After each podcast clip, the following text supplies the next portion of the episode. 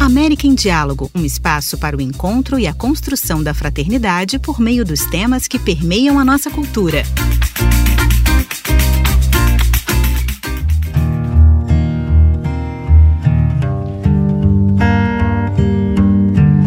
Estamos de volta com os episódios inéditos do América em Diálogo.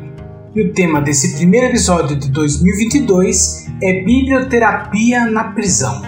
Para falar do assunto, convidamos a professora e bibliotecnóloga Verônica Soares, do Uruguai, com experiência na área de biblioterapia, para que nos fale a respeito do que se trata essa área e do seu trabalho. Começamos essa nossa entrevista perguntando a Verônica qual é o trabalho que ela tem realizado atualmente. Entre os requisitos para formar-se licenciatura em bibliotecnologia, como chamamos o nosso curso aqui no Uruguai, encontra-se o que nomeamos tutoria entre pares, uma espécie de estágio feito em dupla.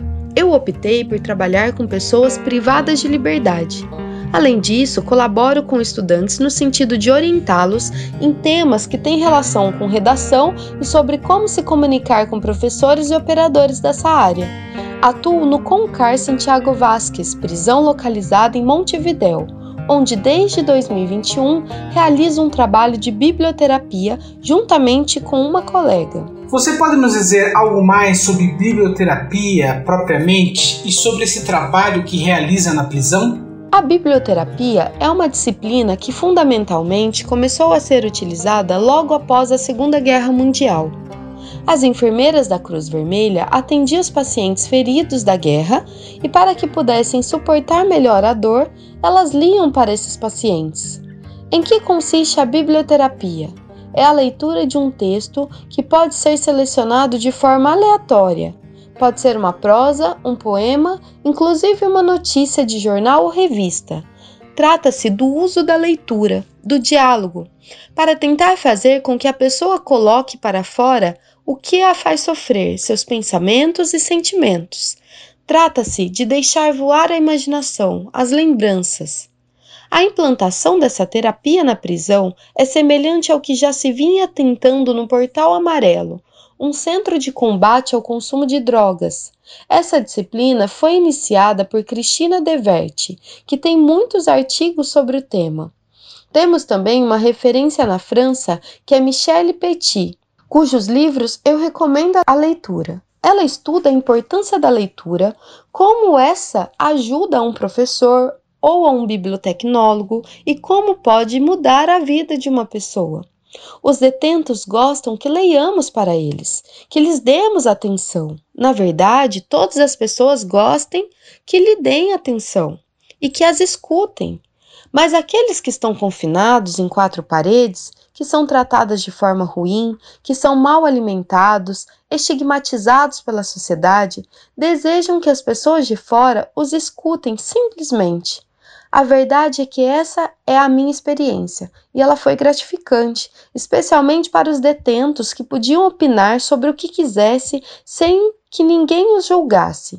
Nisso consiste a biblioterapia por isso, além dos bibliotecnólogos, essa atividade requer a presença de um psicólogo que saiba administrar toda a parte emotiva dessa experiência. Você sofre algum preconceito por realizar esse trabalho? Existe muito preconceito da parte da sociedade.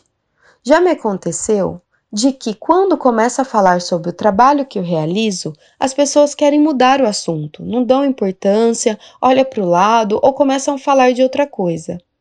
Bem, meus pais me disseram para tomar cuidado com essas coisas. Preconceito, para além da prisão, creio que existe na sociedade como um todo.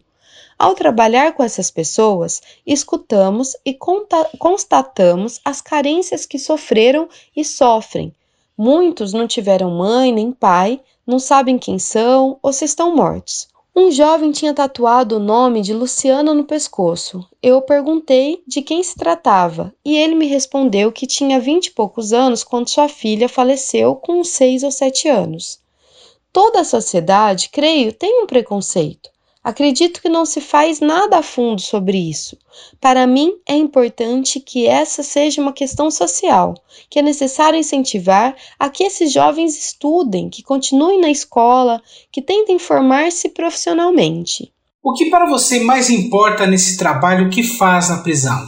Como professora, é uma experiência muito importante, assim como o é como pessoa. O que importa? Dar a oportunidade a uma pessoa que cometeu um crime, vendo-a como pessoa, não como um delinquente. Isso não impede que eles me roubem ou a minha família. Inclusive a minha irmã, que também é docente, ela já foi roubada. A coisa é oferecer o grãozinho de areia para mudar. Não sei se a sociedade, porém, ao menos um pouquinho as pessoas. Refiro-me não só ir contra o preconceito, mas sim ao encontro daqueles que vivem à margem da sociedade, de forma desvalidos e que são esquecidos dentro do cárcere. Como eles mesmos dizem, entre os ratos e com os banheiros sujos. Porém, sim, é uma experiência muito gratificante que, claro, existe precaução, como não perguntar demais sobre o que aquelas pessoas fizeram que as levaram para a prisão. Esse não é o caso, a minha tarefa é outra. Depois, é importante dizer: ninguém nos paga. Nunca recebemos dinheiro, exceto para a compra de materiais usados na biblioterapia e com o transporte, cujos gastos devemos apresentar todos os comprovantes. E assim concluímos mais um episódio do América em Diálogo. Este podcast teve produção jornalística de Cida Nueva, do Uruguai e Paraguai. A versão em português é de Luiz Henrique Marques. Vozes brasileiras: Luiz Henrique Marques e Natália Carioca Scaff. América em Diálogo é uma produção da Cidade Nova Latino-Americana e Caribenha. Muito obrigado e até a próxima!